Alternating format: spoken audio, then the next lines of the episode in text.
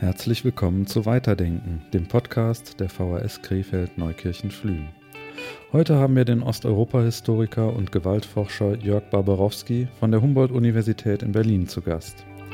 Wir sprechen mit ihm darüber, wie Menschen Gewalt ausüben und was Gewalt mit Menschen macht.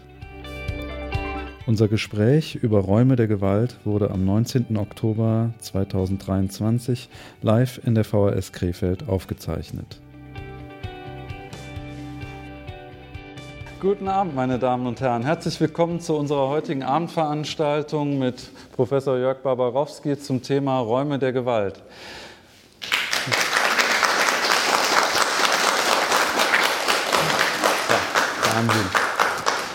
Ja, ich heiße Sie herzlich willkommen.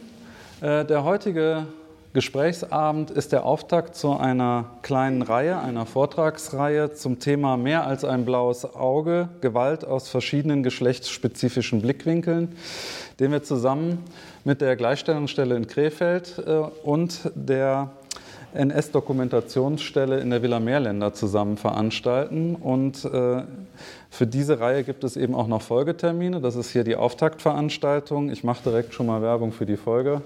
Äh, Veranstaltung. Und zwar werden wir am 13. November in der Villa Meerländer um 19.30 Uhr zum Thema KZ-Bordelle im Dritten Reich ein Gespräch mit Dr. Robert Sommer führen, der sich damit beschäftigt hat. Und wir werden am 27. November hier im VHS-Haus um 19 Uhr eine Lesung aus dem Buch Akteneinsicht von Christina Klemm haben über die Geschichte eines Femizids aus der Perspektive einer Juristin, die sich damit beschäftigt hat. Ich begrüße in diesem Zusammenhang auch ganz herzlich Heike Hinsen von der Gleichstellungsstelle in Krefeld, äh, dass sie heute hier ist.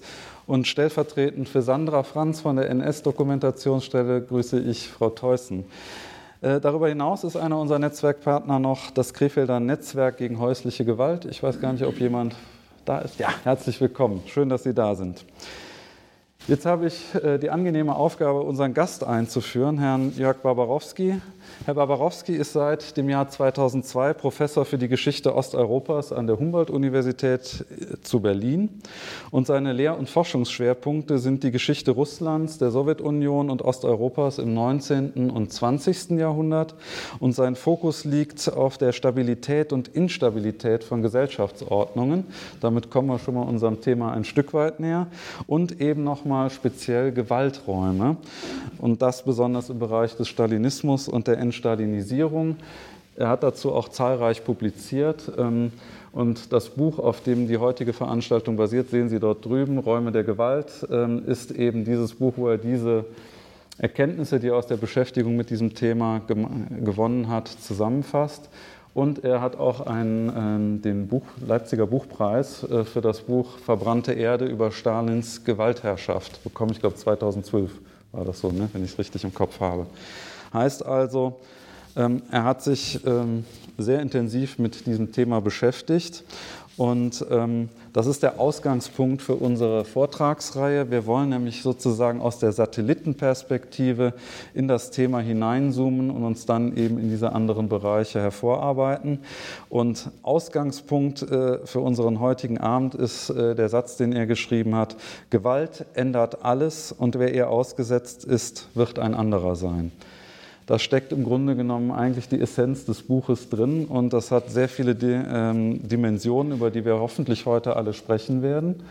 Und ich freue mich sehr, dass Sie da sind, Herr Barbarowski. Herzlich willkommen. Vielen Dank für die Einladung. Ja, gerne.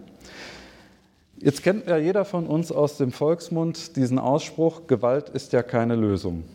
Herr Barbarowski, Sie sind Gewaltforscher. Ist Gewalt keine Lösung? Doch, natürlich immer eine Lösung. Äh, gemeint ist damit ja, es sollte keine Lösung sein. Das ist ja eigentlich gemeint damit, mit dem Satz. Gewalt ist keine Lösung. Gewalt sollte keine Lösung sein. Tatsächlich ist sie immer wieder eine Lösung. Sonst gäbe es keine Diktaturen, sonst gäbe es keine Hooligans, dann gäbe es keine Gewaltverbrechen, wenn es nicht doch irgendeine Lösung wäre. Für Opfer eine unangenehme Lösung, aber eine Lösung. Auch Staaten lösen Probleme mit Gewalt. Sonst hätten wir keine Polizei und kein Militär. Und insofern ist Gewalt immer Teil einer, kann immer Teil einer Lösungsstrategie sein und ist auch bei den meisten Menschen als Option immer im Kopf. Wenn sich bestimmte Probleme nicht friedlich lösen lassen, greifen Menschen sehr oft auf Gewalt zurück und Staaten tun es ohnehin. wer sich der Staatgewalt widersetzt, ähm, bekommt es mit der Polizei zu tun und das ist Gewalt. Und diese Form von Gewalt ist dann eine Lösung. Das ist natürlich, wenn man das jetzt so hört, im ersten Moment irritierend, äh, wenn man das so hört. Und wir sind ja gerade wieder in einer Zeit, wo das Thema Gewalt ja auch äh, leider wieder Konjunktur hat. Also mit dem Ausbruch des Kriegs in der Ukraine, jetzt auch äh, die ähm, Geschehnisse, die wir gerade im Nahen Osten verfolgen, die ja darauf hindeuten, dass da auch wieder ähm, große Gewaltexzesse mit Sicherheit stattfinden werden, leider für die Menschen, die dort leben. Und äh, stellen gleichzeitig aber auch fest hier in Deutschland wieder, dass wir uns wahnsinnig schwer tun mit diesem Phänomen Gewalt. Also ähm, das kann man an verschiedenen Dingen sehen. Also selbst wenn wir selber als Staat, als Bundesrepublik Deutschland Gewalt einsetzen, ähm, tun wir uns schwer, das klar zu benennen. Ich erinnere nochmal daran, äh, unser ehemaliger Verteidigungsminister Gutenberg, der also in Bereichen von kriegsähnlichen Zuständen gesprochen hat, nur um das Wort Krieg zu vermeiden. Ähm, wir hatten einen Marineeinsatz an der Küste vor dem Libanon, wo Angela Merkel von einem robusten Mandat gesprochen hat wo man sich fragen kann, was ist denn ein robustes Mandat? Ich versuche mir das immer so auf ein Nachbarschaftsverhältnis zu übertragen. Ähm, so, ähm, da, da, wird so ein bisschen deutlich, dass wir uns also wirklich schwer tun damit, also das beim Namen zu nennen. Warum ist das so? Naja, also jetzt ist es ja nicht mehr so. Jetzt sind ja die, äh, die, einzigen, die einstigen Politiker, die noch damit geworben haben, keine Waffen in Krisengebieten, die schreien jetzt ja nach Raketen und Panzern. Und es geht ihnen ganz leicht von den Lippen, nach Leos, nach Taurus-Raketen und ähnlichem zu verlangen. Das ist ja ganz erstaunlich. Davon habe ich noch, darauf habe ich noch gar keine Antwort, wie das eigentlich passieren konnte, dass die Pazifisten von früher heute die lautesten, ähm, ähm, das lauteste äh, Verlangen aussprechen äh, nach Waffen. Aber ich glaube, die Frage, die Sie gestellt haben, ähm, die, die lässt sich, glaube ich, nur beantworten, wenn man versteht, dass die Bundesrepublik eine zutiefst pazifistische Kultur hatte. Mehr noch als die DDR hatte das in gewisser Weise auch, aber die, Westdeutschland hatte das ähm, auf viel größere Weise. Und das hat, glaube ich, natürlich mit den Erfahrungen des Zweiten Weltkrieges zu tun. Ich selber kann mich daran erinnern, dass mein Vater, der Wehrmachtssoldat war, uns Kindern verboten hat, Kriegsspielzeug äh, zu haben. Wir durften auch nicht Cowboy-Indianer spielen, weil den Vater schon, ähm, also wenn er eine Schreckschusspistole hörte, hat ihn das schon ins Zittern gebracht. Ja, das, diese Erfahrung haben ja doch Millionen von Deutschen gemacht. Frauen, die in den Städten, in den Bombennächten, die, das, die vergewaltigt wurden, die, die das erlebt hatten, was Krieg war und die das auf die eine oder andere Weise weitergegeben haben.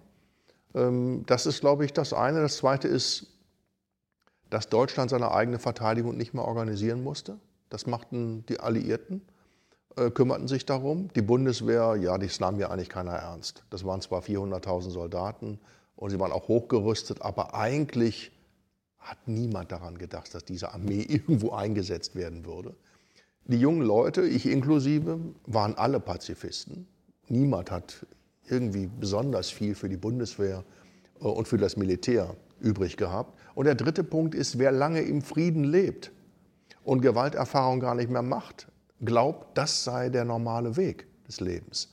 Und glaubt am Ende wirklich, die Zustände in der Bundesrepublik seien das Normale. Dabei ist es das Außergewöhnliche.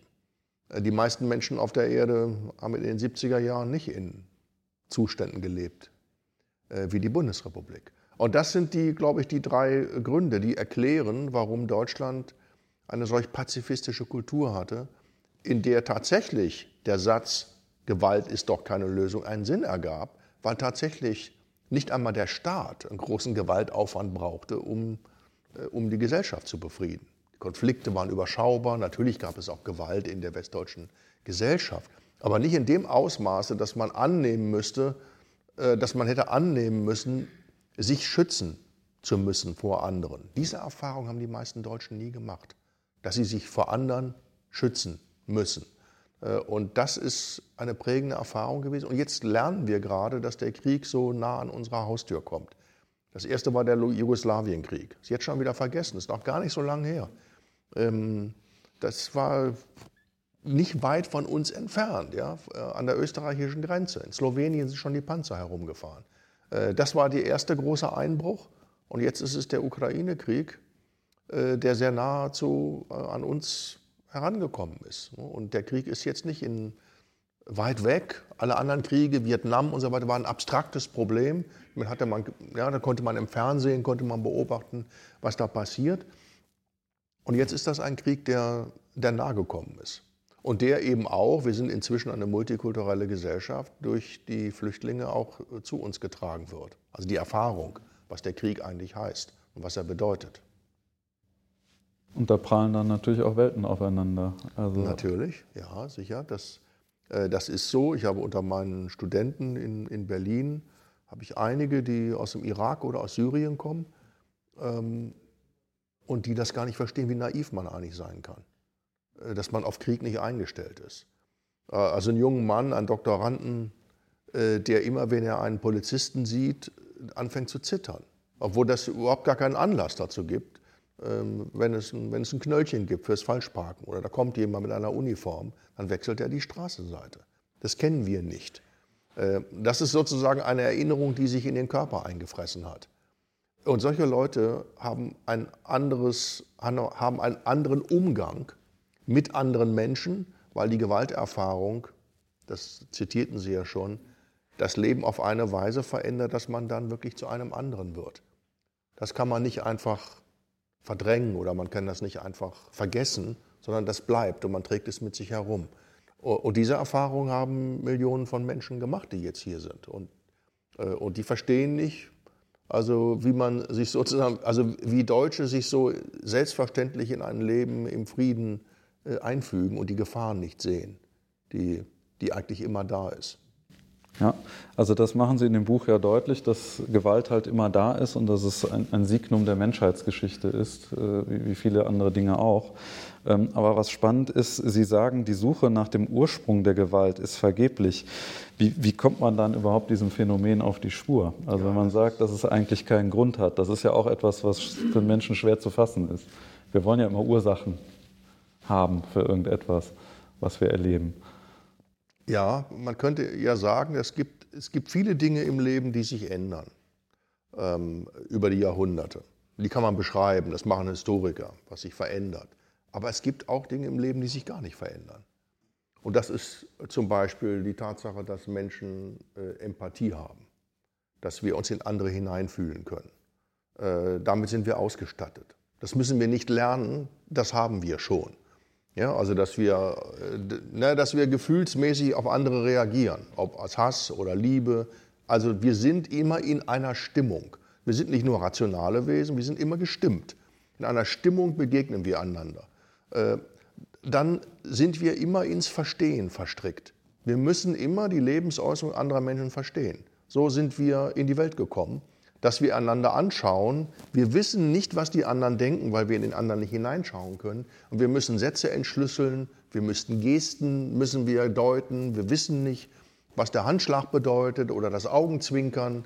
Ähm, wir alle sind mit, mit, mit, dem, mit der Eigenschaft ausgestattet, Mitleid zu empfinden, aber wir alle sind auch mit, mit Aggressionen ausgestattet. Das sind Dinge, die sich nicht ändern. Und zu fragen, woher kommt denn die Gewalt, ist völlig sinnlos. Genauso sinnlos wie die Frage, wo kommt die Liebe eigentlich her? Äh, sondern man muss sich klar machen, dass das eine Grundausstattung ist.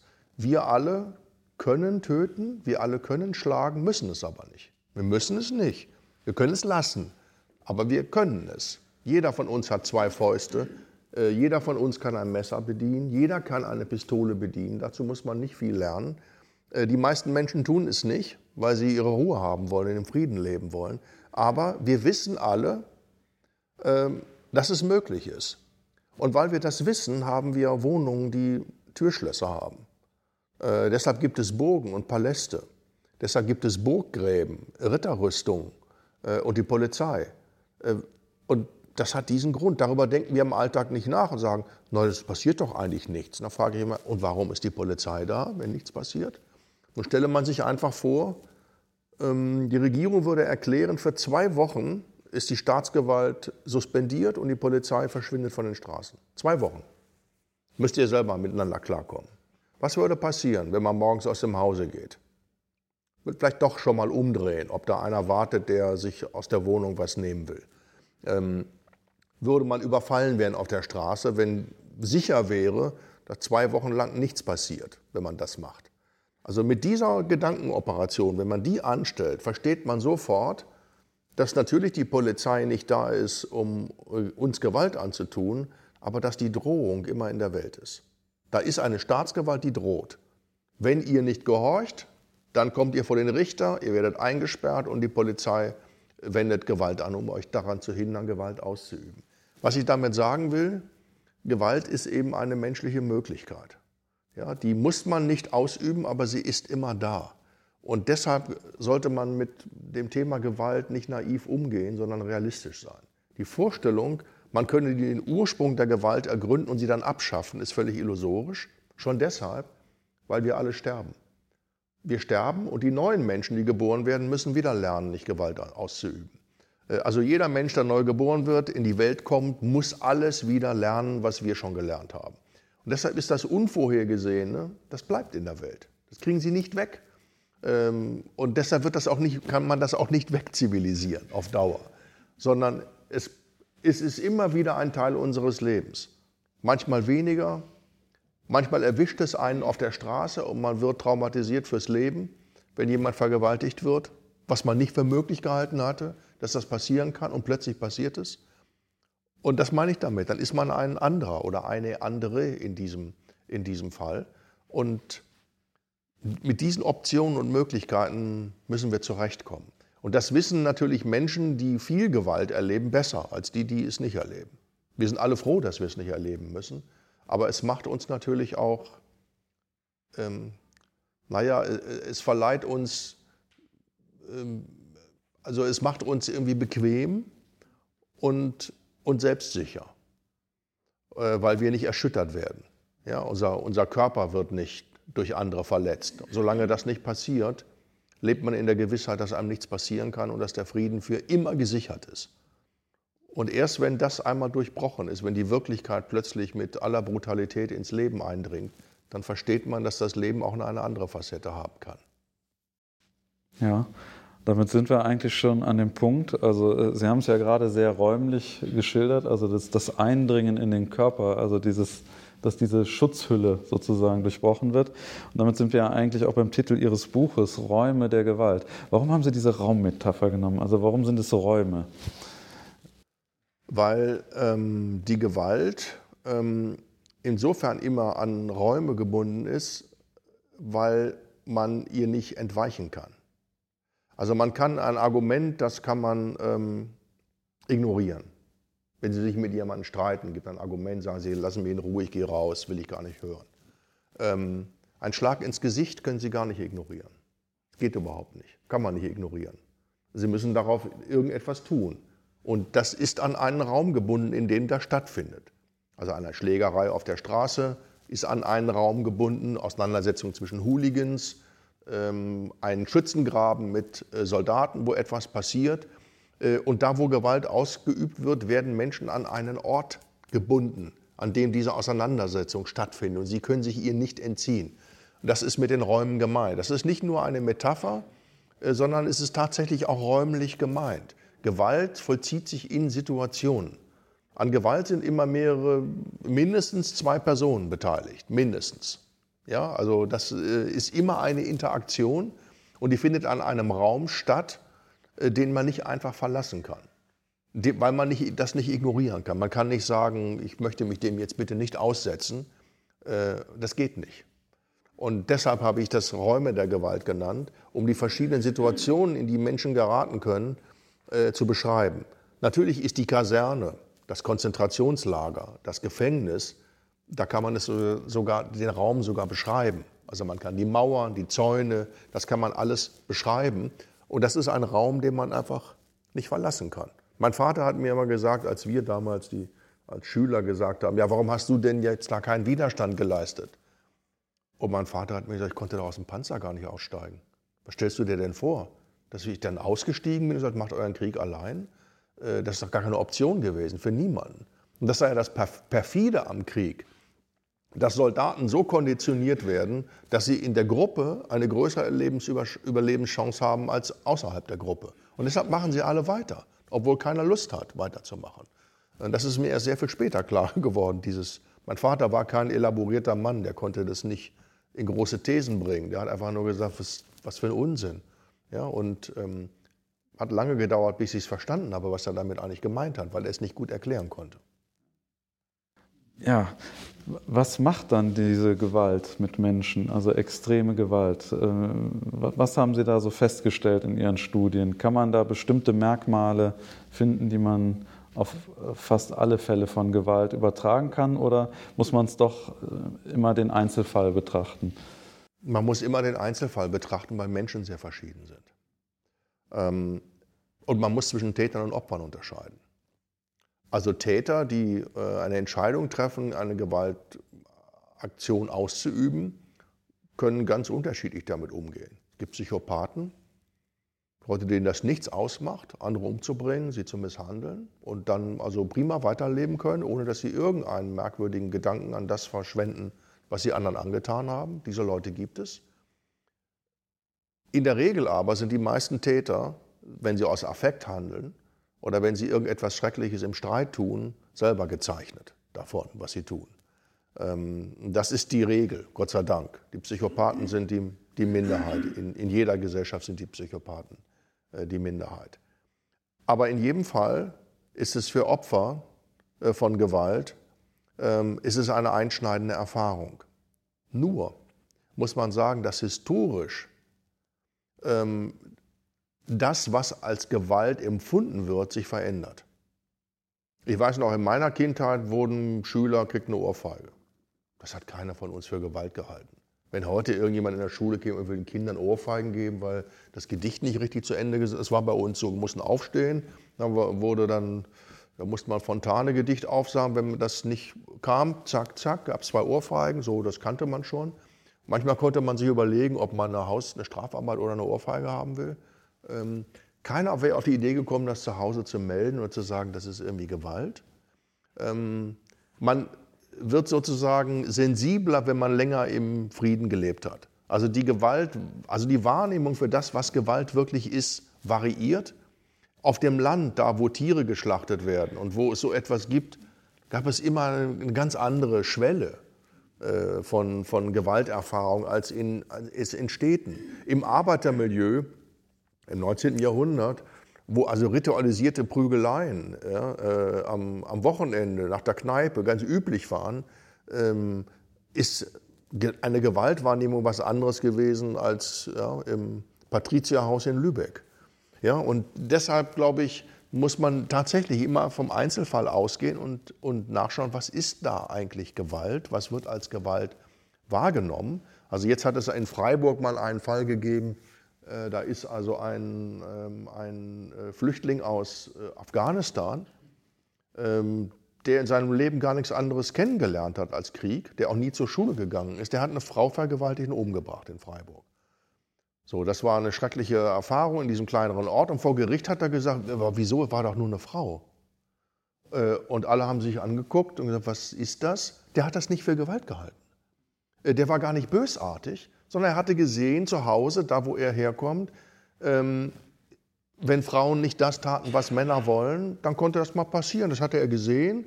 Das machte der Vater so, das machten andere auch so, also ist das gar keine Gewalt.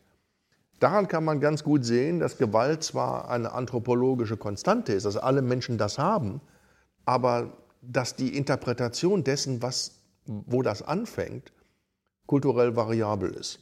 Und Leute, die sehr lange im Krieg leben müssen, die faktisch die Waffe in ihrer Hütte stehen haben und die jeden Tag Gewalt sehen, die stumpfen auch ab. Und damit komme ich zum, zum letzten Punkt, das kann man gut an den NS-Tätern sehen.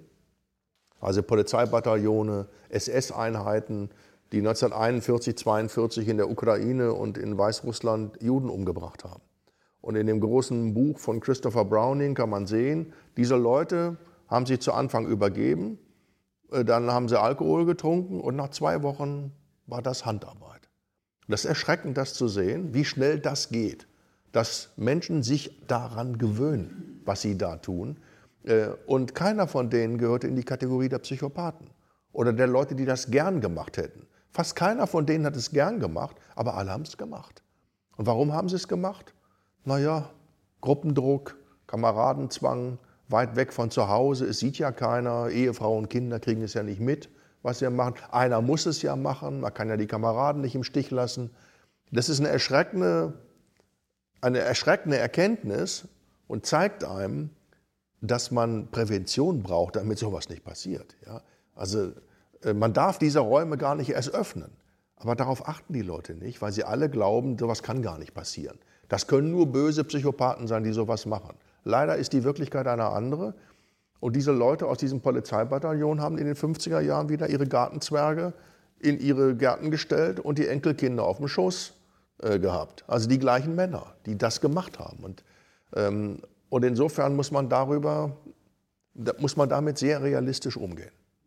Ja, also ich habe auch mal das Gefühl gehabt, wenn man sich also mit dem Nationalsozialismus oder mit stalinistischen Verbrechen, maoistischen oder nehmen wir Pol Pot in Kambodscha, äh, dass man immer zu dem Schluss kommen muss, dass man sich eigentlich selbst nicht so ganz trauen kann.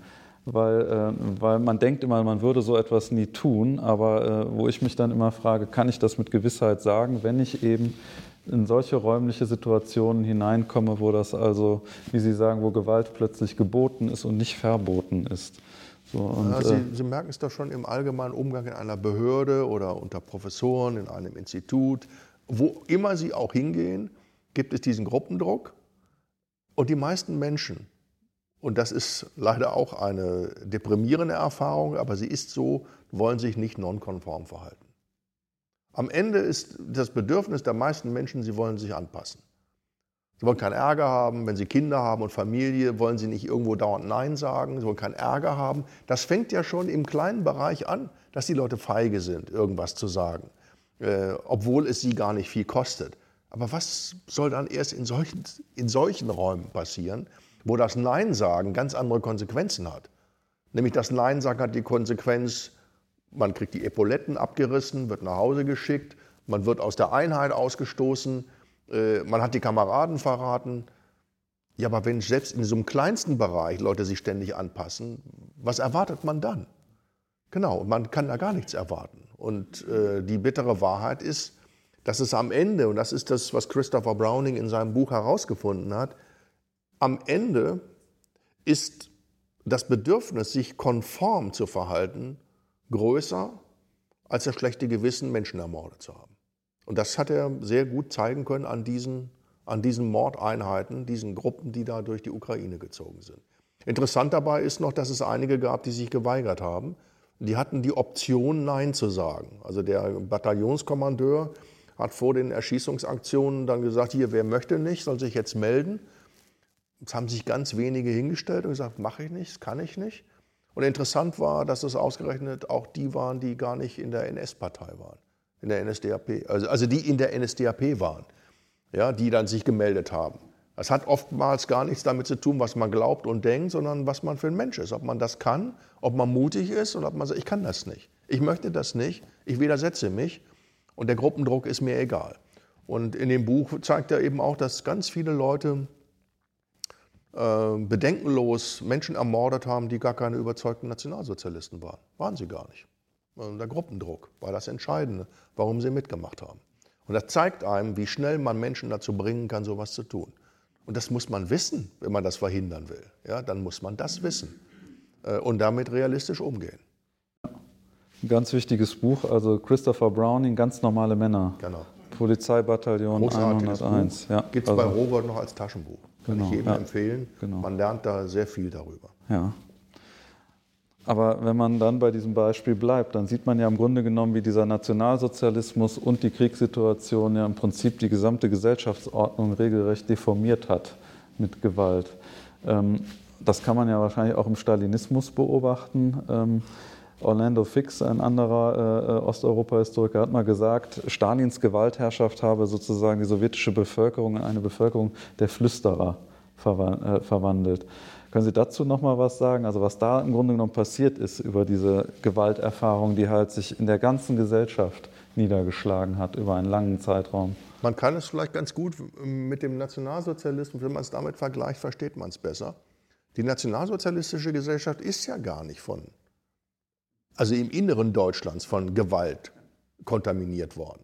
Sondern das perfide an den Nazis ist ja, dass sie die Gewalt exportiert haben. Sie haben sie ins Ausland exportiert. Die meisten Opfer der Nationalsozialisten waren keine Deutschen, sondern Menschen, die außerhalb Deutschlands lebten. Und das war ja gerade der Erfolg der Nationalsozialisten, dass sie sozusagen fremde Länder ausgeplündert haben, um zu verhindern, dass in Deutschland wie im Ersten Weltkrieg selbst gehungert wird, ähm, dass man die Bevölkerung bei guter Laune hielt und eben nicht terrorisierte. Das passierte erst im letzten Kriegsjahr, äh, als das sich auch gegen die eigene Bevölkerung wendete. Die Tatsache, dass so viele mitgemacht haben in Deutschland, beruhte auf der Tatsache, dass der Terror im Inneren gar nicht nötig war. Die Leute haben freiwillig mitgemacht. Sie brauchten sie gar nicht zu zwingen. Und das ist ja äh, das eigentlich Schreckliche an dieser NS-Diktatur, dass in diesem, in diesem Land in dem die Juden deportiert wurden und ein mörderischer Krieg im Ausland geführt wurde, 90 Prozent der Bevölkerung ganz normal weiterlebten. Es sei überhaupt nichts passiert. Und es sei da gar nichts. Ähm, ich erinnere nur an die Heinz-Rühmann-Filme und, und, und, und, anderen Spaß, den die Leute hatten, äh, den, sie, den sie haben konnten. In der Sowjetunion war das etwas völlig anderes. Da war die Gewalt nach innen gerichtet. Also der ganze Terror und die Gewalt war auf die eigenen Leute gerichtet und nicht aufs Ausland. Das kam später. Äh, und das hat natürlich ganz andere Konsequenzen. Erstmal die Ausrottung der alten Elite, des alten Adels äh, und der Oberschichten aus dem Zahnreich. Ähm, dann die Deportation von zwei Millionen Bauern. Zwei Millionen Bauern wurden deportiert zwischen 1930 und 1933. 50.000 Bauern wurden erschossen. Angriffe auf Bauerndörfer mit Giftgas. Äh, in vielen Regionen der Sowjetunion. Äh, die Deportation ganzer Völker, Tschetschenen, äh, Koreaner, Polen, Deutsche, die aus ihrer Heimat deportiert wurden und, weg, und weggeschafft wurden. Und 1937 binnen eines Jahres 680.000 Menschen, die durch Genickschuss umgebracht wurden. 680.000 nach Quoten in einem Jahr. Also ein gigantisches Mordprogramm, das diese Gesellschaft von Grund auf erschüttert hat. Es gab überhaupt keine Familie, die keine Opfer hatte äh, in diesem mörderischen System. Dann kam der Zweite Weltkrieg. 20 Millionen Tote. Man muss sich das vorstellen. 20 Millionen Tote nur für die Sowjetunion. Nach dem Ende des Zweiten Weltkrieges die nächste Terrorwelle, die vor allen Dingen über die Ukraine und die baltischen Staaten hereinbrach. Neue Deportationen. Ähm, mit dem Tod Stalins hat dann Khrushchev diese Gewaltorgie beendet mit der Instalinisierung. Aber Millionen von Menschen waren vollkommen traumatisiert. Die Mutter von Lev Kopelev, dem berühmten russischen Schriftsteller, hat mal, hat mal gesagt, sie erinnere sich noch gut an die gute Zeit vor dem Krieg, sagte sie nach dem Zweiten Weltkrieg. Aber sie meinte gar nicht die Zeit vor dem Zweiten Weltkrieg, sie meinte die Zeit vor dem Ersten Weltkrieg. Und sie hatte die ganze Epoche von 1914 bis 1945 als Krieg empfunden. Und es wird einem das klar, was das bedeutet. Ja, das sind also drei Generationen, ähm, die nichts anderes gekannt haben als Mobilisierung, Terror, Krieg und Gewalt. Und das hat eine Gesellschaft natürlich zugerichtet. Ähm, und deshalb versteht man erstens besser, warum Menschen, die aus solchen Gesellschaften kommen, sehr viel konservativer sind, weil sie gemerkt haben, dass ihr Leben in prekären Situationen ist. Es ist besser, nichts zu ändern, es ist besser, die Dinge so zu lassen, wie sie sind, weil man mit Veränderungen immer schlechte Erfahrungen gemacht hat. Das Misstrauen gegenüber anderen Menschen, das mangelnde Vertrauen zum Staat, das, ist all, das sind die Ergebnisse, die das hat. Man vertraut der Polizei nicht in einem solchen Staat, das ist eben einfach so. Ähm, und vor allem am Ende die Nostalgie, die die Leute für die Brezhnev-Zeit und die späte Khrushchev-Zeit empfinden, hat nichts damit zu tun, dass sie besonders, also eine besondere Beziehung zum Kommunismus hätten, sondern weil das die friedlichste Zeit war, die sie je hatten. Und das ist ja das, das eigentlich Entscheidende. Man muss eben das Leben immer daran messen, was die Leute vorher hatten. Und vorher war es noch schlimmer. Und dann wird einem plötzlich klar, dass das ein Sicherheitsgewinn und ein Wohlstandsgewinn war, diese späten Jahre der Sowjetunion, Naja, und jetzt ist die Gewalt wieder da. Ne? Und es hat nur für eine kurze, kurze Periode äh, ist dieser, ist dieser, hat dieser Frieden, ist dieser Frieden in, in das Land eingezogen. Kurzum, man kann sehen, wenn man es mit, mit NS-Deutschland vergleicht, es ist grundlegend anders. Und deshalb haben wir nach 1945 unser Leben auch anders organisiert, als das die Menschen der Sowjetunion gemacht haben. Wobei aber ja trotzdem beide Ideologien, der Nationalsozialismus und der, äh, der Kommunismus sowjetischer Natur, ja auch immer große Projekte hatten, wie man Gesellschaften umgestaltet. Ist das ein Signum des 20. Jahrhunderts, dass sich also sozusagen, ähm, also einerseits dieses Ordnende, dieses äh, gleichförmig machen wollen von Gesellschaften nach einem bestimmten Ideal, gleichzeitig sozusagen die technischen und, und, und äh, industriellen Mittel an der Hand zu haben, das mit Gewalt durchzusetzen, das unterscheidet sich ja dann doch nochmal ganz massiv von der Erfahrung davor in der Geschichte. Gewalt hat es ja immer gegeben, also das, das, das, kann man in der Geschichte immer finden. Aber das stimmt. Ähm, die Idee, dass, man, dass es so etwas wie Gesellschaften gibt, die homogen sind, das kommt ja erst mit der Aufklärung in die Welt. Also im 18. Jahrhundert beginnt diese Vorstellung, dass der Mensch nicht mehr nur in eine von Gott geschaffene Welt hineingesetzt wird, in der jeder seinen Platz hat. Der Bauer ist unten, der Adlige ist oben und die anderen sind dort und jeder weiß, dass er dort ist, ohne dass das da eine Frage gestellt wird. Mit der Aufklärung kommt ja die Idee in die Welt, dass der Mensch selber Schicksal, also Herr, Herr oder Frau seines Schicksals ist und dass man es selber in der Hand und bestimmen kann, äh, was man will. Und weil das so ist, kommen jetzt die Menschen auch auf die Idee, dann können sie auch selber die ideale Ordnung schaffen, die sie für sich haben wollen. Und mit der Aufklärung kommt diese Idee in die Welt, man kann Gesellschaften ja formen. Seitdem der liebe Gott verschwunden ist, kann man, kann man alles Mögliche selbst machen, kann sich überlegen, wie soll das aussehen. Ähm, und mit dem modernen Staat, den Wehrpflichtarmeen, äh, den stehenden Heeren kommt eine Verwaltung ins Spiel. Die Leute müssen registriert werden. Plötzlich gibt es Standesämter, weil man genau wissen muss, wie viele Leute wohnen im Dorf. Die will man ja alle für die Armee einziehen. Man braucht ein Finanzamt. Äh, das alles kommt im 18. Jahrhundert in die Welt mit der Entstehung dieser modernen äh, Militärs und der modernen Heere. Ähm, und mit diesen Staaten merken plötzlich diese, mit diesen Instrumenten, die jetzt entstehen, merken die Herrscher, damit kann man ja noch was anderes machen.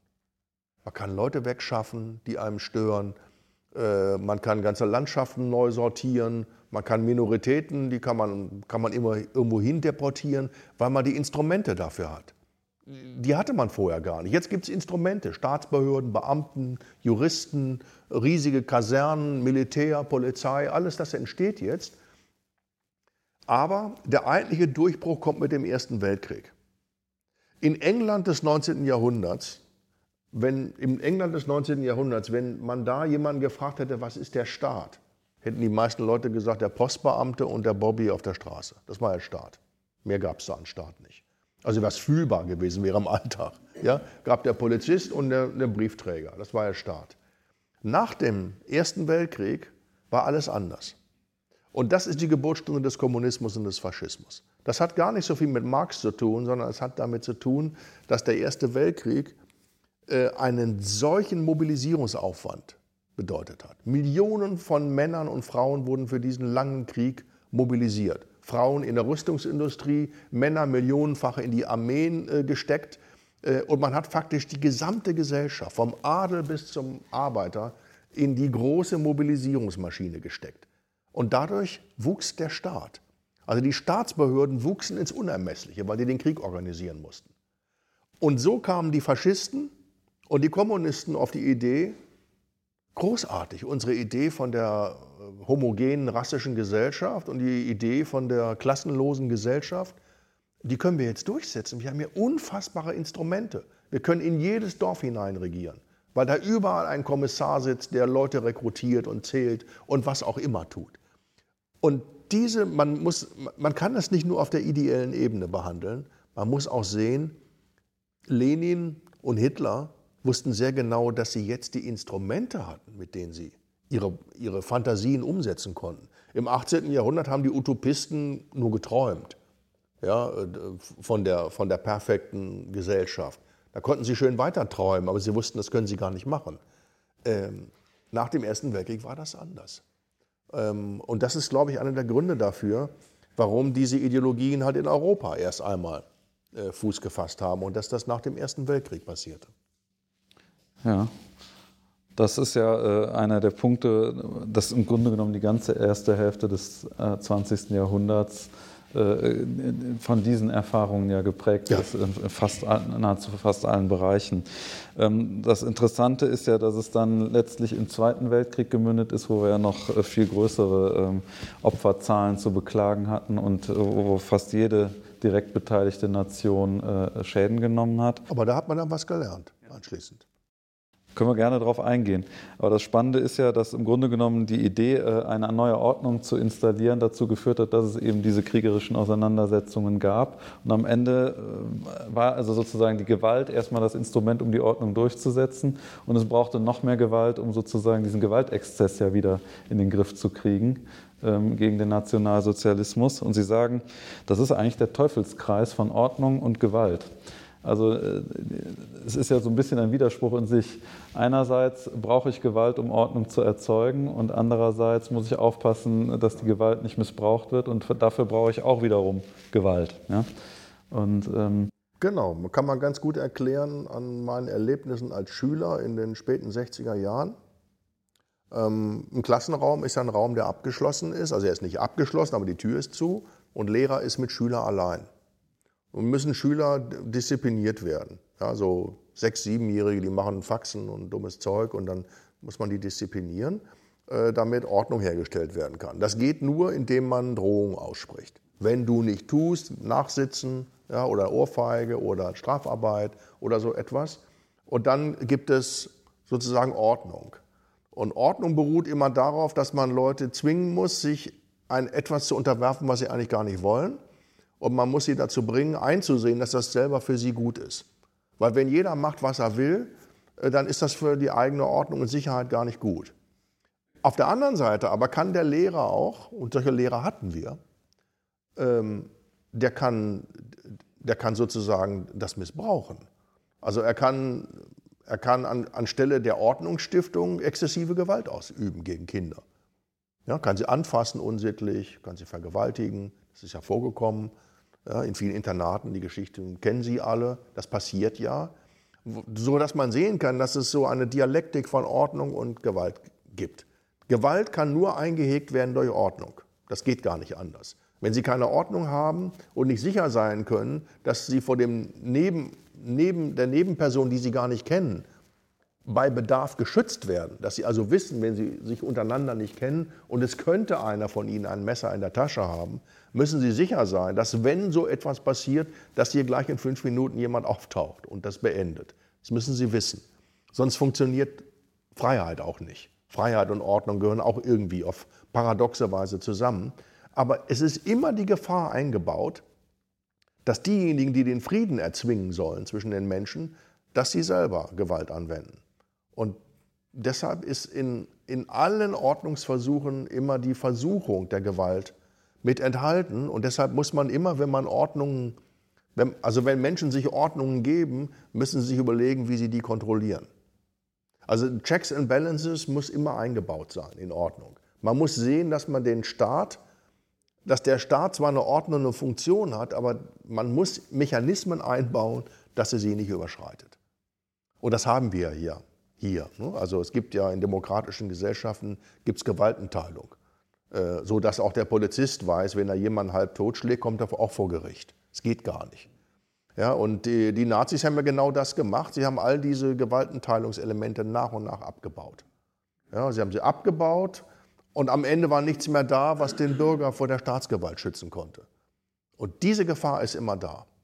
Äh, und da muss man genau hingucken. Ja, das ist wichtig. Man muss immer als Bürger hingucken, wie weit geht der Staat. Ähm, und Freiheit besteht ja darin, den Raum zu definieren, in den der Staat nicht hinein darf. In mein Schlafzimmer hat der Staat nicht hineinzuschauen. Und mein Privatleben geht ihn nichts an. Im öffentlichen Raum, wo ich mich mit anderen Leuten bewege, kann der Staat regulieren, wie wir einander, was wir miteinander machen. Wenn es gewalttätig wird, dann tritt er auf. Aber da muss es aufhören. Alles andere hat ihn nichts anzugehen. Und das ist die Aufgabe eines jeden Bürgers, dafür zu sorgen, dass das auch passiert. Haben Sie den Eindruck, dass wir da ein wenig nachgelassen haben in ja, unserer Gesellschaft äh, in den letzten Jahren, ja, besonders den, auch unter dem Eindruck der Pandemie? Auf zweierlei Weise. Einmal ist dieser Staat, äh, würde ich sagen, äh, also in der Pandemiezeit ist er übergriffig geworden, hat sich Funktionen an. Ich war in München als, während der Pandemie für ein Jahr und ich habe gesehen, dass Polizisten ältere Damen im englischen Garten also von der Parkbank verjagt. Also, was macht ihr denn da? sitzen an der frischen Luft, also völlig bescheuert, äh, sodass ich dann gesagt habe, was machen Sie? Ja, das ist eine Anweisung, ja, die sollen hier weg.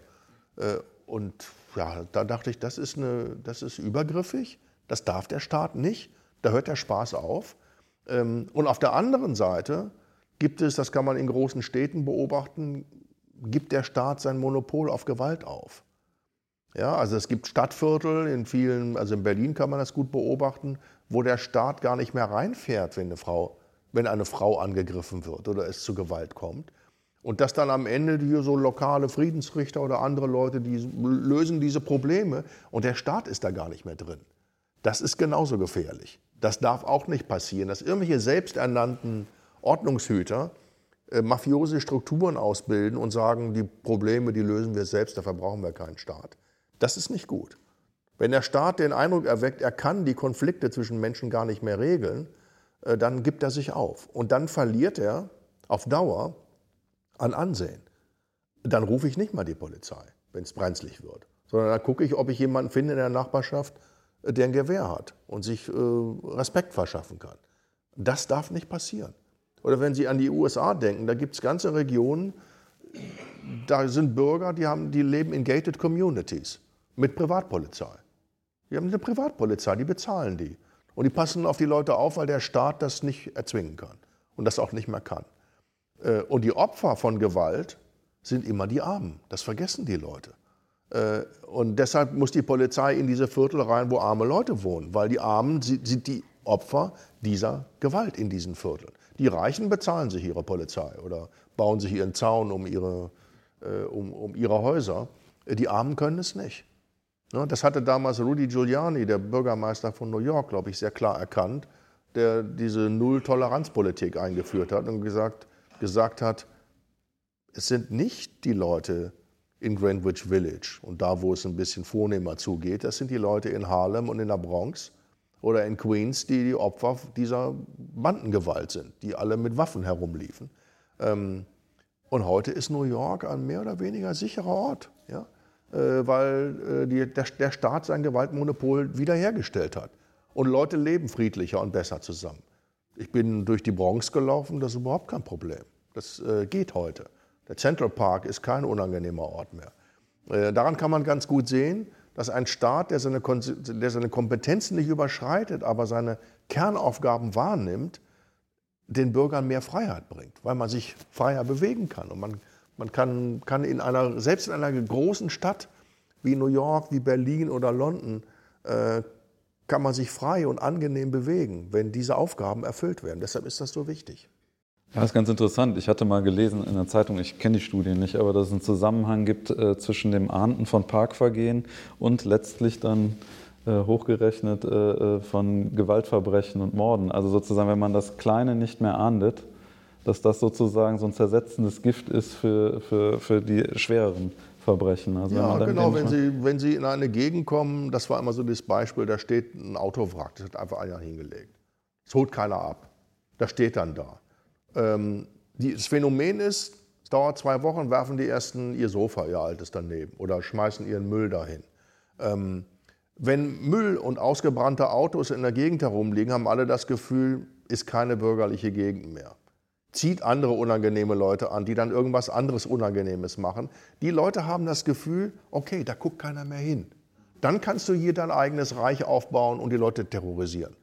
Und das ist mit dieser, das, mit dieser Theorie gemeint, äh, dass wenn die Verwahrlosung im Kleinen anfängt und sich ausweitet, dann ist sie das Eintrittstor, ähm, Das ist im Grunde so wie mit kleinen Kindern. Ne? Erlaubt man das eine, kommt das nächste. Es wird immer ausgetestet. Wie weit kann man denn eigentlich gehen? Was geht noch, bevor die Polizei kommt?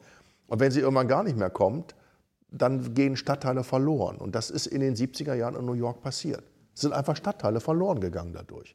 Äh, und der Staat hat sie sich zurückgeholt. Man muss leider sagen, mit, auch mit exzessiver Gewalt, also mit Polizeigewalt, gegen, die, die, gegen diese Banden eingesetzt wurde in, den, in den 90er Jahren, als der dort Bürgermeister war.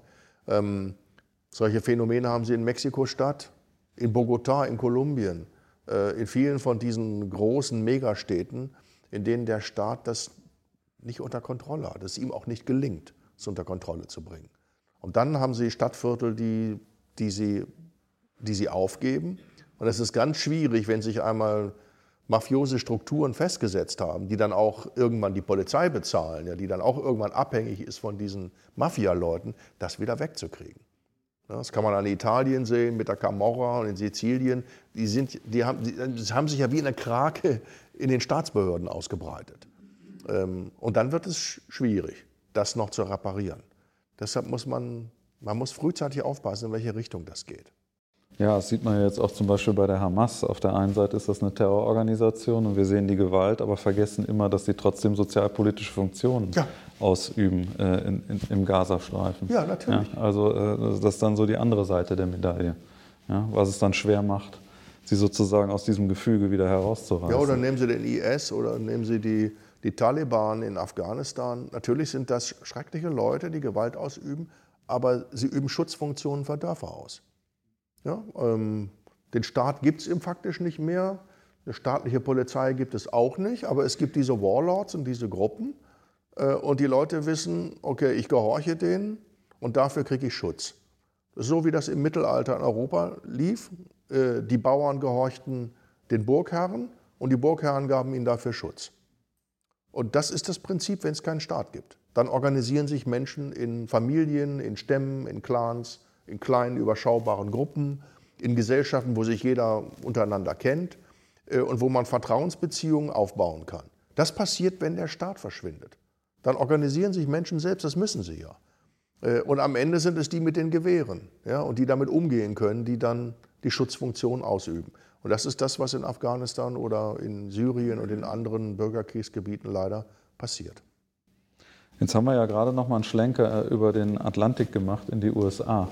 Das ist ja jetzt im Gegensatz zu den ganzen Staaten, über die wir gesprochen haben, eine Demokratie mit, mit einer großen Tradition, eben keine Diktatur. Ähm, und wir ordnen ja gerne immer extreme Gewalt und, und Staatsterror, Diktaturen zu. Ähm, kann man sagen, dass Demokratien davor gefeit sind oder gibt es das da nicht, also diese äh, solche Gewaltexzesse? Ganz falsch. Und es wird immer wieder wird dieser Zusammenhang äh, erklärt. Demokratie und Gewaltlosigkeit. Ja? Demokratie ist, äh, da ist das ausgeschlossen. Demokratie heißt zunächst erstmal Volksherrschaft äh, und dass die Mehrheit entscheidet. Die Mehrheit kann entscheiden, dass Leute deportiert werden. Ja, Hitler ist durch Wahlentscheidungen an die Macht gekommen und nicht, weil der sich dahin geputscht hat. Ähm, also das ist jetzt erstmal gar kein Argument für Gewalt, äh, also für Gewaltfreiheit. Die USA wenn man die amerikanische Geschichte sich anschaut, das ist, wird einem ja immer als Modell für die westliche Demokratie also empfohlen. Es gibt ja auch diese große demokratische Tradition der USA, die auch bewunderungswürdig ist. Aber sie hat dazu geführt, dass die indianischen Ureinwohner in Reservate geschleppt und ausgerottet wurden. Sie hat dazu geführt, dass Anfang des 19. Jahrhunderts äh, Hunderttausende von Mexikanern äh, nach Mexiko abgeschoben und deportiert wurden. Und es gab in den Südstaaten die Rassentrennung. Das war alles kompatibel mit der Demokratie.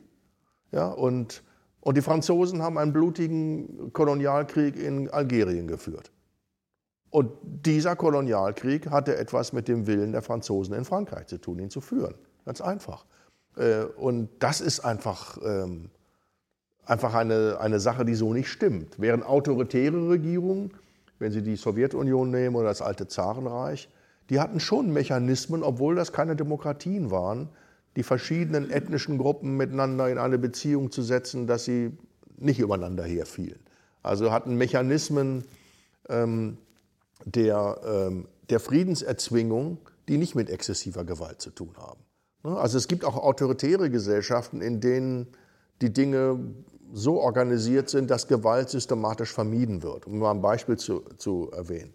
Wenn Sie Gesellschaften haben, die mit schwacher Staatlichkeit, die von verschiedenen Familien oder Clans regiert werden, und Sie führen in diesen Ländern plötzlich demokratische Wahlen ein, dann verliert immer eine Familie und hat dann gar keinen Einfluss mehr. Ähm, das ergibt dann keinen Sinn und führt sofort zu bürgerkriegsähnlichen Zuständen in diesen Ländern.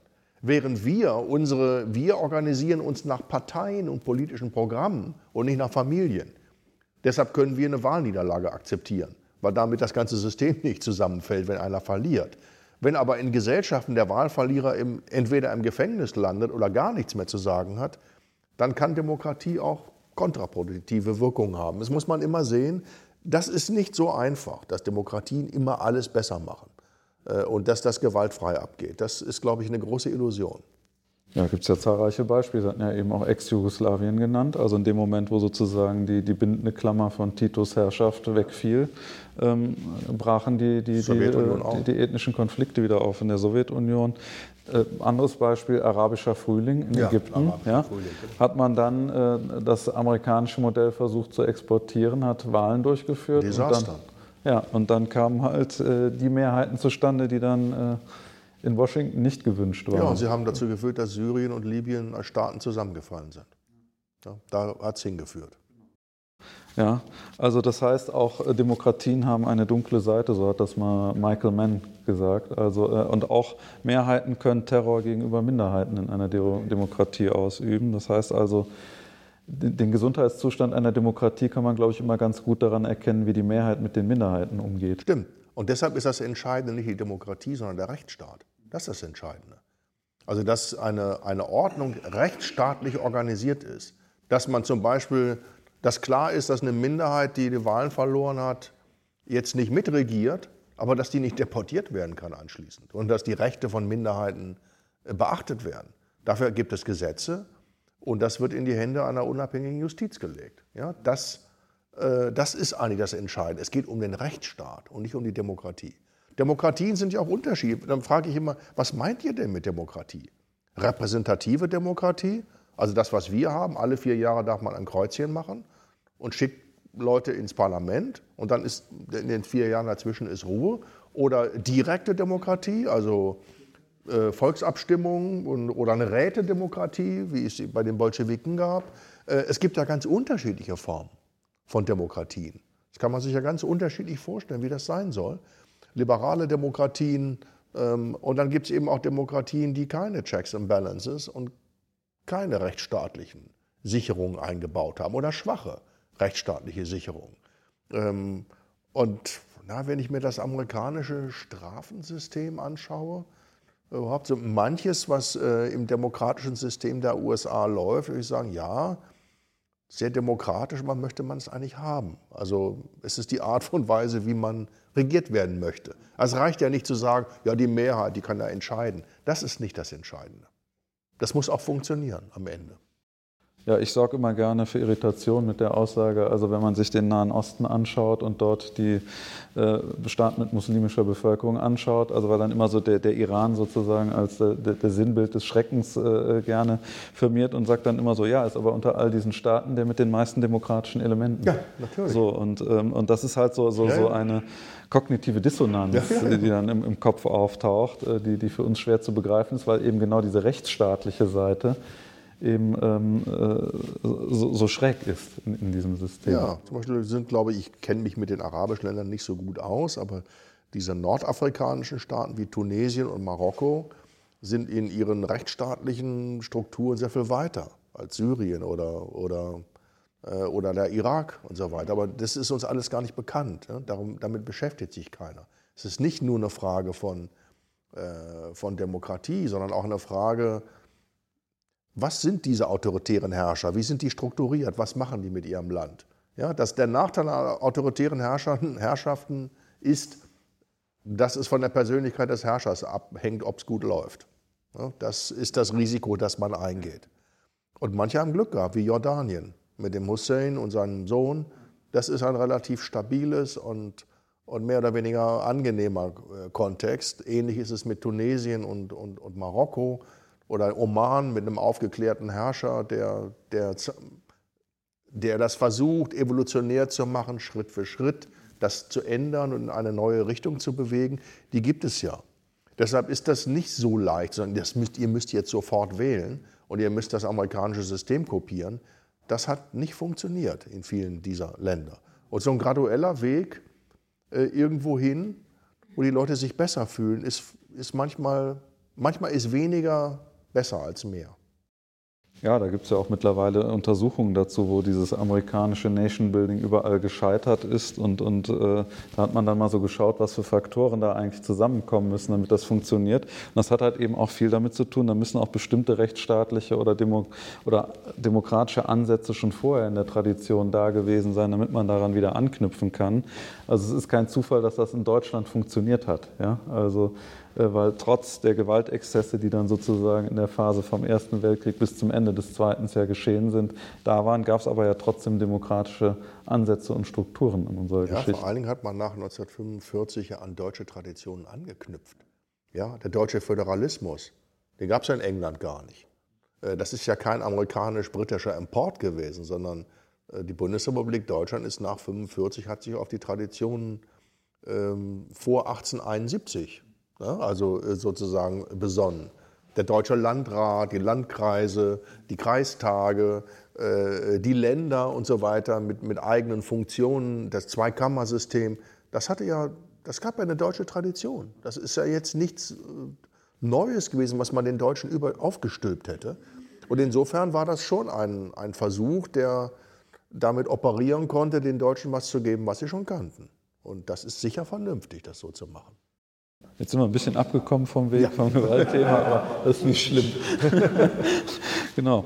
Ich sehe auch schon mit Blick auf die Uhr, dass wir jetzt uns so langsam der Fragerunde äh, nähern wollen. Ich wollte aber noch eine abschließende Frage stellen. Sie haben das über 15 Jahre gemacht, sich mit diesen stalinistischen Gewaltverbrechen, aber auch sehr stark im vergleichenden Maßstab mit dem Nationalsozialismus auseinandersetzen. Man könnte das nochmal erweitern, wenn man neue Bücher von beispielsweise Frank Diekötter nimmt über ja, den maoistischen äh, Terror, wo äh, mittlerweile Zahlen und Geschichten herauskommen, die weit über das hinausgehen, was man bislang angenommen hat. Also das sind einfach nur noch abstrakte Zahlen, die man gar nicht mehr fassen kann. Ähm, ähm, das heißt also, an Forschungsmaterial gibt es ja nun genug, aber was hat die Gewalt mit dem Mensch Jörg Barbarowski gemacht? Also Sie sezieren das hier so schön und äh, äh machen das auch äh, sehr eloquent und äh, äh, man hört ihnen dann gebannt zu, aber ähm, macht das was mit einem, wenn man sich mit so, solchen Dingen auseinandersetzt, jeden Tag am Schreibtisch und wenn es auch nur der Schreibtisch ist äh, über Literatur und Berichte? Ja, klar, also das ist ähm, nicht angenehm und ähm ich habe irgendwann gedacht, ich muss das machen, ich wollte das machen, aber ich habe mich doch an manchen Vormittagen, ich am Schreibtisch saß, gefragt, ob ich das, wie lange ich das eigentlich machen möchte. Äh, das nimmt man dann doch ins Bett mit ähm, oder irgendwo anders hin. Schilderungen, die man liest von, von Massakern, von Pogromen, von Psychopathen, von vergewaltigten Frauen. Wenn man das liest, man muss, man muss das alles lesen und man schreibt es und man muss eine Sprache dafür finden auch. Also eine Sprache, die dem Leser klar macht, hier, ist, hier passiert was Schreckliches, was Unangenehmes. Aber wenn man es schreibt, dann lässt man das ja selber an sich heran. Ich bewundere immer, so bin ich nicht, deshalb mache ich das jetzt auch nicht mehr. Ich habe das eine Zeit lang gemacht. Ähm, an mich ist das immer herangekommen. Ich bewundere diese NS-Historiker, denen es gelingt, das wirklich so richtig klinisch zu machen. Also dieser Christopher Browning ist so ein Mensch, dieser amerikanische Historiker, ein liebenswürdiger, freundlicher Mann aus den USA, der das, glaube ich, deshalb ganz gut machen konnte, weil er gar nichts damit zu tun hat. Also keine deutschen Vorfahren, äh, auch keine jüdische Herkunft, sondern der hat das so wie so ein Arzt, so ganz klinisch, so hat er das von außen angeguckt, was machen diese Leute da. Es gibt, das ist aber gut, wenn man das kann. Ja, das ist gut, man muss sozusagen den klinischen Blick des Arztes auf die Dinge haben, dann macht man es gut. Ähm, und da bin ich nicht so gut. Ich habe das versucht, aber dann äh, spricht es einen emotional so an, dass man vielleicht dann auch in der Darstellung emotional wird. Und das ist ja eigentlich nicht gut. Ich hoffe, dass es mir gelungen ist, das nicht durchblicken zu lassen, aber das eigentlich Wichtige ist, dass man in solchen, wenn man sich damit beschäftigt, dass man versucht, einen neutralen Standpunkt einzunehmen und möglichst kühl und mit nüchternem Blick zu beschreiben, was da passiert. Dafür braucht man aber ein stabiles, emotionales Gerüst, äh, das einen hält. Und da das bei mir so nicht der Fall ist, habe ich dann auch für mich entschieden, dass ich mich damit nicht mehr beschäftigen möchte und mache das jetzt auch nicht mehr. Das reicht ja auch, da zwei Bücher dazu geschrieben zu haben. Da muss man ja nicht, sein Leben lang muss man das nicht machen. Umso dankbarer sind wir, dass Sie trotzdem heute Abend nochmal zu diesem Thema gesprochen haben und dass wir Sie äh, leider nochmal äh, zu diesem Thema zurückholen mussten. Aber ähm, ich glaube, wir haben jetzt ganz viele spannende Ansatzpunkte gefunden, vielleicht auch für weitere Fragen. Ich habe hier auch noch ganz viele Dinge auf meinem Zettel stehen, die wir gar nicht angesprochen haben, aber so ist das. Ähm, und hoffe jetzt einfach darauf, dass noch ein paar kluge Fragen aus dem Publikum kommen oder äh, Verständnisfragen. Dann fangen wir hier vorne an. Genau, eine Sekunde, wir müssen immer erst. Ja. Hallo. Ähm, Sie haben gesagt, dass Sie das Gefühl hatten, Sie müssten das jetzt tun mit der Gewaltforschung. Aber Sie sind ja irgendwann zu diesem Entschluss gekommen. Was hat Sie dazu bewegt? Mich hat, also, ja, das ist eine gute Frage. Also, was mich eigentlich dazu bewegt hat, war die, war die erschütternde oder ernüchternde Beobachtung, dass die Historiker, die sich mit dem Nationalsozialismus mit dem Stalinismus und anderen Diktaturen befassen, diese Frage einfach ausblenden. Äh, dass sie also abstrakt über Gewalt schreiben. Ja, da sind so und so viele Leute umgekommen, aber über die Gewalt selber schrieb keiner. Ich, ich habe mich gefragt, woran mag das liegen? Äh, und es, mir ist klar geworden, weil sich das niemand zumuten will. Ähm, hineinzugucken in das Konzentrationslager, in die Gaskammern, äh, auf die Killing Fields in Kambodscha äh, und äh, und die weinenden Frauen bei den Deportationen. Das will keiner wissen. Und das möchte man nicht in seine, das, das will man in seine Umgebung nicht einfließen lassen. Und da habe ich mir gedacht, das geht aber nicht. Man versteht das doch überhaupt nicht, warum irgendwelche braven Familienväter andere Menschen umbringen. Warum machen die das denn eigentlich? Das kann man doch nicht ausblenden, wenn man wissen will, wie eine Diktatur funktioniert. Und das war der Grund, warum ich dachte, einer muss das machen. Man muss das einfach machen. Und Christopher Browning war der Erste, der das gemacht hat. Und das war so ein wenig mein Vorbild. Ich dachte, das ist, daraus habe ich viel gelernt.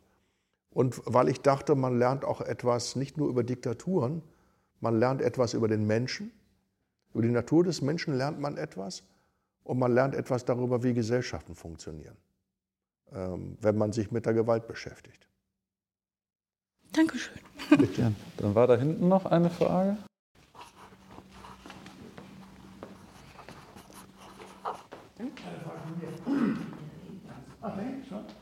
Als nächster. Ja. Also ich fand das äh, sehr interessant, ähm, als Sie sagten, eine Demokratie kann auch ganz schön daneben gehen. Hitler. Das hat ja sich so gezeigt. Aber andererseits ist es nach meiner Auffassung ja so, dass wir an der Demokratie als Form, als Gesellschaftsform gar nicht vorbeikommen. Wenn wir unser Grundgesetz sehen mit, der, mit dem Prinzip der Gewaltenteilung und darauf achten, dass das auch funktioniert, ist das ja wahrscheinlich das einzige System, mit dem man in Richtung gewaltfreier Gesellschaft überhaupt einen Schritt vorankommt. Also müssen wir die Demokratie in jedem Fall mit Klauen und Zähnen verteidigen, auch wenn sie mal daneben gegangen ist. Ja, natürlich. Das möchte ich ja auch. Ähm, und man verteidigt, würde ich sagen, immer das, was gut funktioniert hat.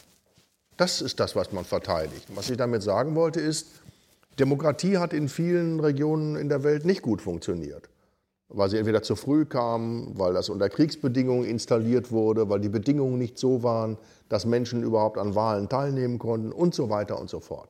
Bei uns hat es gut funktioniert und weil das ein gut funktionierendes Modell ist, möchte ich genauso wie Sie, dass wir das bewahren und dass wir das tun. Und dass wir dann, das heißt aber auch, dass wir jeden Tag selbst mit daran arbeiten müssen. Ähm, dass ja, dass wir hellhörig werden müssen, wenn in einer demokratischen Gesellschaft gesagt wird, na, bestimmte Parteien können weg. Brauchen wir nicht. Oder es sind innere Feinde, die müssen bekämpft werden. Da, finde ich, muss man sofort hellhörig werden und sagen, nein, das geht nicht. So unangenehm, wie man die einen oder die anderen finden mag, ja, ähm, die es in allen Demokratien gibt, muss man das aushalten. Das gehört zur Demokratie dazu, zur Verteidigung von demokratischen Ordnungen, ähm, dass man den politischen Gegner nicht zum inneren Feind macht. Äh, Gegner ja, Feind nicht. zum Beispiel. Oder dass man Übergriffe des Staates auf den Bürger, dass man das genau beobachtet und sagt, wo ist hier die Grenze? Also wo ist die Grenze überschritten, die der Staat nicht überschreiten darf? Was ich damit sagen will, ist, ähm, es gehört unser aller Engagement dazu, jeden Tag diese Ordnung zu bewahren. Wir müssen uns da auch jeden Tag für einsetzen. Das kriegt man ja nicht geschenkt, äh, ähm, Demokratie, sondern das muss man auch vorleben, mitleben. Äh, und wenn man das nicht macht, kann sowas auch ganz schnell schiefgehen. Und da ich stimme Ihnen da vollkommen zu. Also ich möchte das auch genauso wie Sie. Würde das dann bei Ihnen bedeuten, dass man die AfD nicht verbieten sollte? Verbieten Sie mal eine Partei, die im Ostdeutschland 30 Prozent der Bevölkerung wählen. Da, da riskieren Sie den Bürgerkrieg. Ob das klug ist, weiß ich nicht. Weil die Leute, die die wählen, die werden ja nicht dann anschließend zufrieden, nur weil die Partei weg ist. Das, das hat ja einfach überhaupt keinen Sinn. Ja, zunächst mal wählen die Leute, weil sie unzufrieden sind. Ja, irgendwas gefällt ihnen nicht. Also wählen sie die. Bei den letzten Wahlen da in Hessen kam dann doch heraus, die meisten AfD-Wähler waren vorher bei der SPD, die gewählt. So, da fragt man sich doch, ja, warum machen die das denn? Sind ja keine Nazis, diese Wähler. Äh, die haben die gewählt, weil sie sauer sind. Und das dürfen die. Es steht nicht in der Verfassung, dass der Bürger nicht pöbeln darf. Das darf er. Der Bürger darf ausfallen werden, er darf, äh, darf die Dinge nicht gefallen. Das ist alles erlaubt. Erlaubt ist nicht, gegen die Verfassung zu verstoßen und die Freiheit anderer Menschen einzuschränken. Und insofern mag das unappetitlich sein, unangenehm. Mit der Linkspartei, mit der ehemaligen SED haben wir uns auch angefreundet. Und ist was passiert? Nein. Äh, ist eine normale Partei geworden. Äh, die im, im Parteiensystem etabliert ist. Denken Sie an die Grünen der 80er Jahre. Mann, da waren die Leute der ehemaligen K-Gruppen drin, die ganzen Kommunisten aus den K-Gruppen der frühen 70er. Ja, und kaum waren sie an der Regierung, haben sie sich alle einen Doppelreiher gekauft und eine Krawatte um den Hals gebunden. Äh, also man kann ja da sehen, Demokratien haben auch die Funktion, und das ist ja doch ganz wichtig, Demokratien haben die Funktion, integrierend zu wirken was autoritäre Ordnungen oft nicht haben, nämlich dass man den Leuten sagt, ja, Entschuldigung, aber hier ist ein Gesetzgebungsverfahren, hier muss ein Problem gelöst werden. Tut mir leid, aber jetzt ist hier nicht mehr Propaganda angesagt, sondern es muss ein Problem gelöst werden. Und diese Funktion haben ja Demokratien, dass sie die Entscheidungen, die Entscheider mäßigen, weil sie Kompromisse machen müssen. Es kann niemand mehr in Deutschland alleine regieren. Es geht überhaupt nicht. Und deshalb bin ich eigentlich immer ganz tiefenentspannt, was das angeht. Sag, kommt, ist, ja, also so schlimm wird es nicht sein, die Welt geht nicht unter. Äh, und lasst mal gucken, wenn ein paar Probleme angepackt werden, die jetzt nicht angepackt werden, dann verschwinden sie vielleicht auch wieder. Ne, die Republikaner sind verschwunden in den 90er Jahren, von denen spricht kein Mensch mehr. Äh, die NPD spielt eigentlich keine Rolle mehr, war auch mal eine Zeit lang. Äh, ne, und die Linkspartei wird wahrscheinlich auch irgendwann aus biologischen Gründen verschwinden. Also die Dinge verändern sich. Und ich finde es nicht dramatisch, wenn, wenn Krisen aufscheinen und Leute sauer sind und irgendwas wählen um ihren Unmut. Stellen Sie sich vor, die Leute hätten gar kein Ventil. Sie könnten ihre Wut gar nicht rauslassen. Was denn dann? Das ist doch noch viel schlimmer. Sollen sie lieber ein Kreuz irgendwo machen, äh, um ihren Ärger abzulassen, als ihn in Gewalt auf die Straße zu tragen? Noch ein ja, also ich kann Ihre tiefen Entspannung nicht so ganz nachvollziehen, wenn ich ehrlich sein soll. Also ähm, wen man, muss man Verständnis haben für Wähler oder Mitglieder einer Partei, die eindeutig Nazis in ihren Reihen nicht nur dulden, sondern auch zulassen, dass die das Sagen haben. Da haben wir eine Entwicklung, die ich für außerordentlich gefährlich halte und die ja doch erinnert an das, was also äh, an die Situation, nämlich als Hitler an die Macht gekommen ist. Also da entwickelt sich etwas, das ich für unglaublich gefährlich halte. Natürlich müssen Sie dafür kein Verständnis haben. Dafür lebt man in einer Demokratie, dass Sie das nicht müssen. Äh, aber es gibt eine Verfassung und die Verfassung definiert äh, die Hürden, die genommen werden müssen, um eine Partei zu verbieten. Und dann gibt es noch so etwas wie die Tatsache, 30 Prozent der Leute in Ostdeutschland wählen die. Und jetzt muss man sich fragen, ist das klug, wenn man eine Krise entschärfen will, die zu verbieten? Kann man mal probieren. Ähm, ich hielt es nur für unklug. Also das, das ist ja völlig klar, dass man sagen kann, die lehne ich ab. Ähm, mit denen habe ich nichts zu tun. Das ist auch normal. Das darf man auch. Und das muss man auch. Darauf beruht Demokratie, dass man, dass man Leute ablehnt. Ähm, aber man muss sich überlegen, ob, man's, ob man es klug anstellt. Am Ende wollen wir alle, dass das Problem verschwindet, das die Gruppe hervorgebracht hat. Das, das will man doch am Ende. Und das wird man, das wäre mein Argument, nicht damit erreichen, indem man sie verbietet. Damit wird man das Problem gar nicht lösen. Sondern man muss, dafür, man muss irgendwie einen Weg finden, solche Gruppen überflüssig zu machen. Das ist die eigentliche Herausforderung.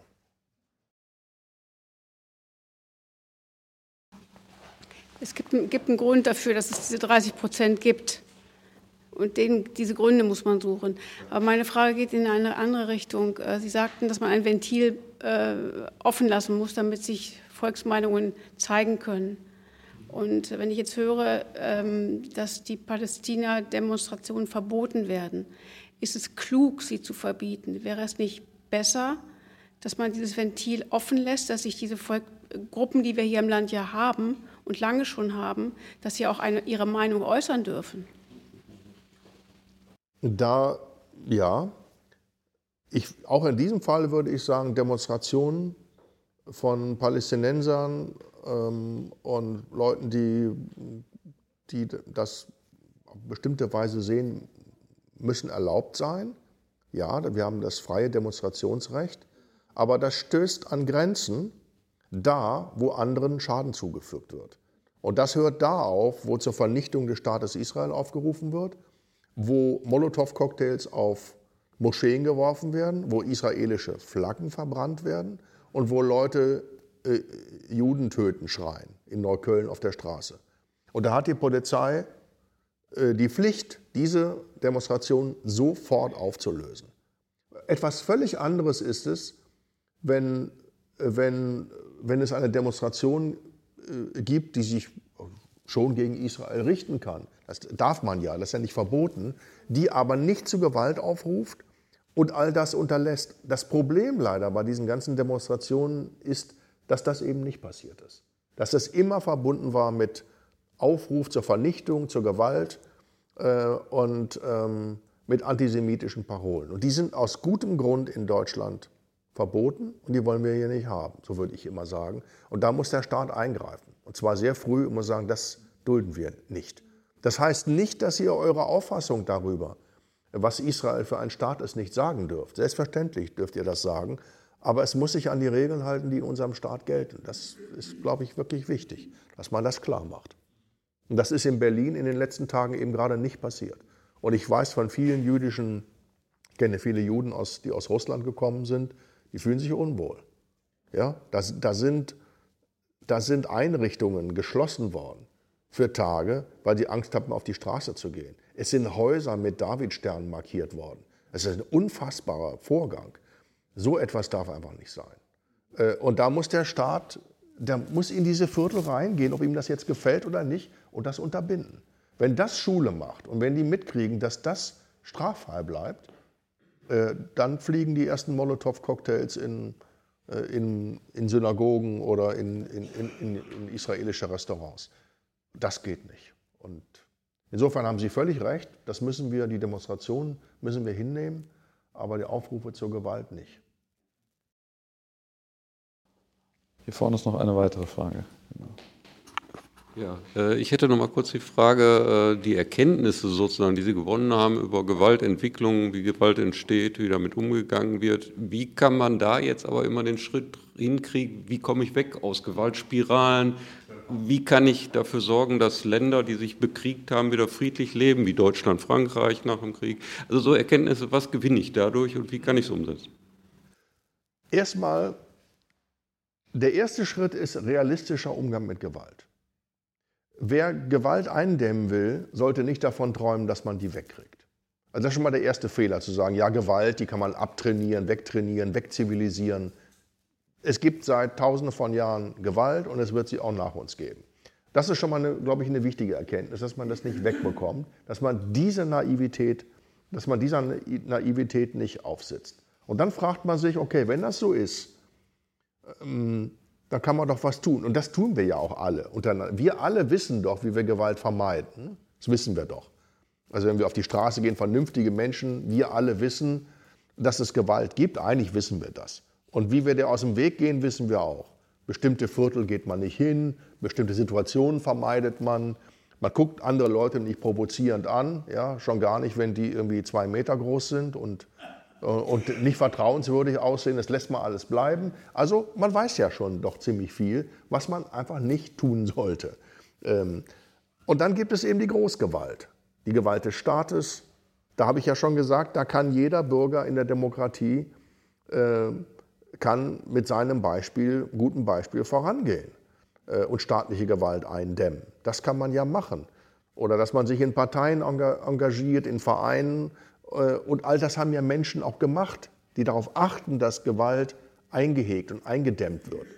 Die Polizei ist in den modernen europäischen Staaten äh, gut trainiert darauf, wie man Gewalt im Vorhinein einfach sozusagen gar nicht, also so, also so operiert, dass sie gar nicht erst entsteht. Gruppen auseinanderhalten, die Polizei wird trainiert. Was zum Beispiel ein großer Fehler ist, ist die Polizei unsichtbar zu machen.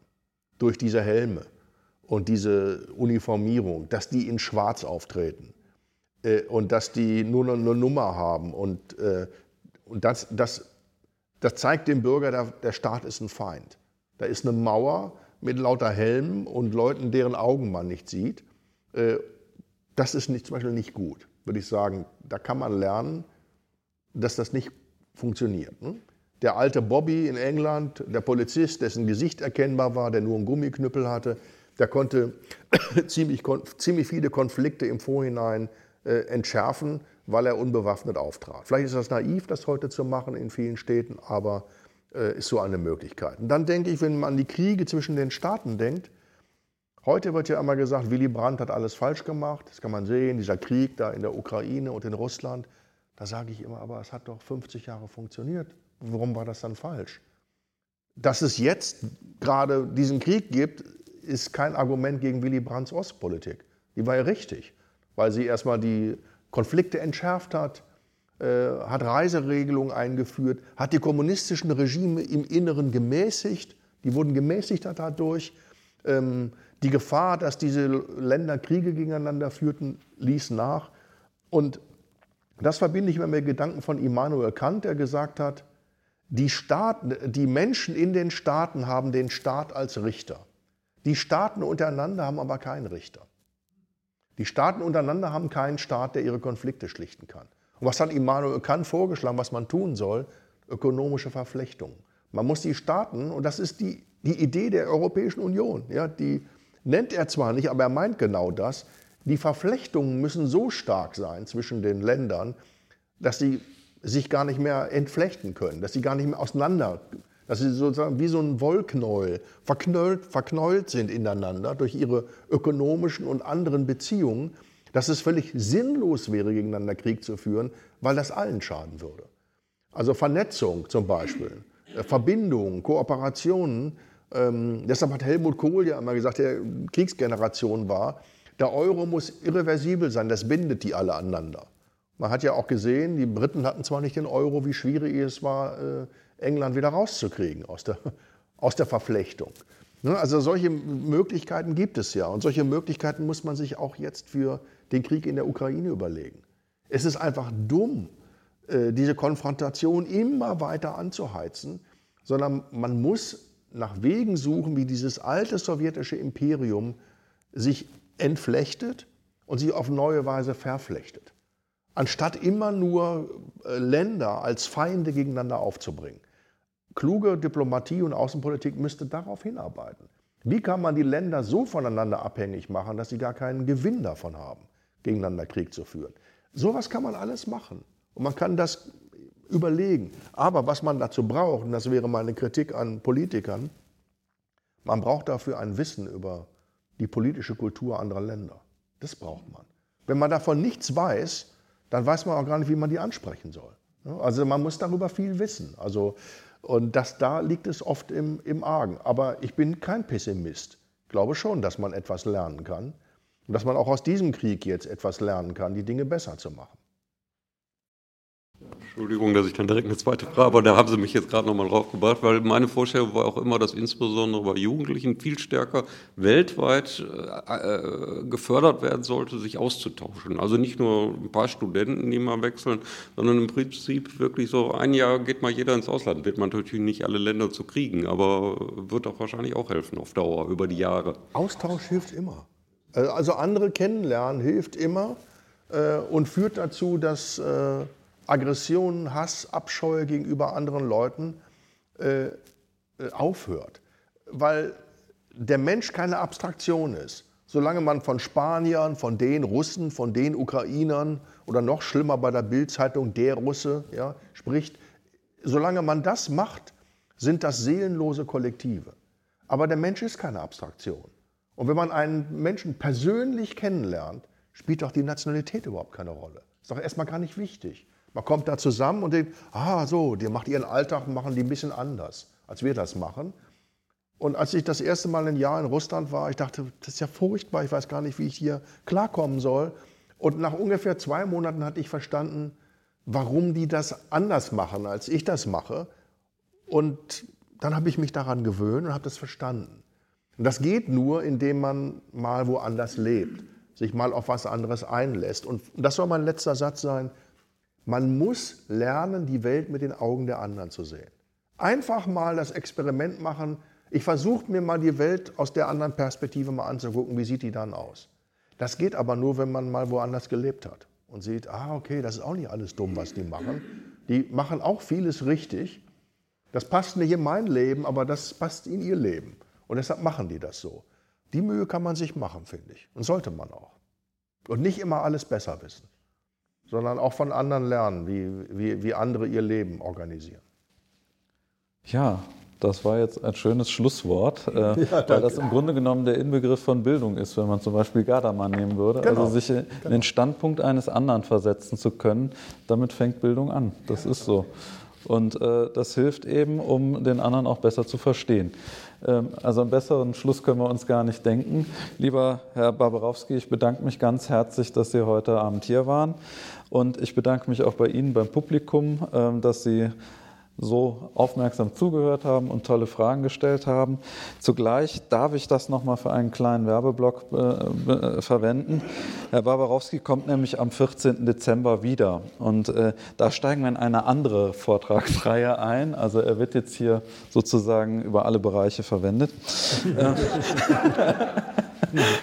und zwar werden wir über Ordnung und Freiheit als philosophisches Problem sprechen. Und das hat damit zu tun, dass Herr Barbarowski äh, gerade plant, ein Buch zu diesem Thema zu verfassen. Das hatte sich aus dem Vorgespräch für diese Veranstaltung ergeben. Und wir haben eine kleine Reihe, die wir schon im letzten Semester gestartet hatten. Wie frei bin ich eigentlich? Und da geht es eben immer um dieses Verhältnis Freiheit, Individuum, Freiheit, Staat, Freiheit, Wirtschaft. Und ähm, wir haben uns das äh, am schwersten verdauliche sozusagen bis zum Schluss aufbewahrt, und zwar wie Philosophen über dieses Problem gedacht haben, wie Freiheit und Ordnung in einer Gesellschaft gedacht werden sollen. Also wir werden uns sozusagen von, von Machiavelli, Thomas Hobbes bis Hannah Arendt bewegen. Ähm, und äh, wie Sie jetzt gesehen haben, wird das sicherlich ein spannender Abend werden und ein gewinnbringender Abend. Da freue ich mich auch schon drauf und lade Sie herzlich dazu ein, wiederzukommen und äh, wünsche Ihnen alles Gute. Kommen Sie gut nach Hause und äh, ich hoffe, Sie haben die ein oder andere Gedanken mitgenommen, äh, der Sie nochmal zum Nachdenken anregt. Vielen Dank. Vielen Dank.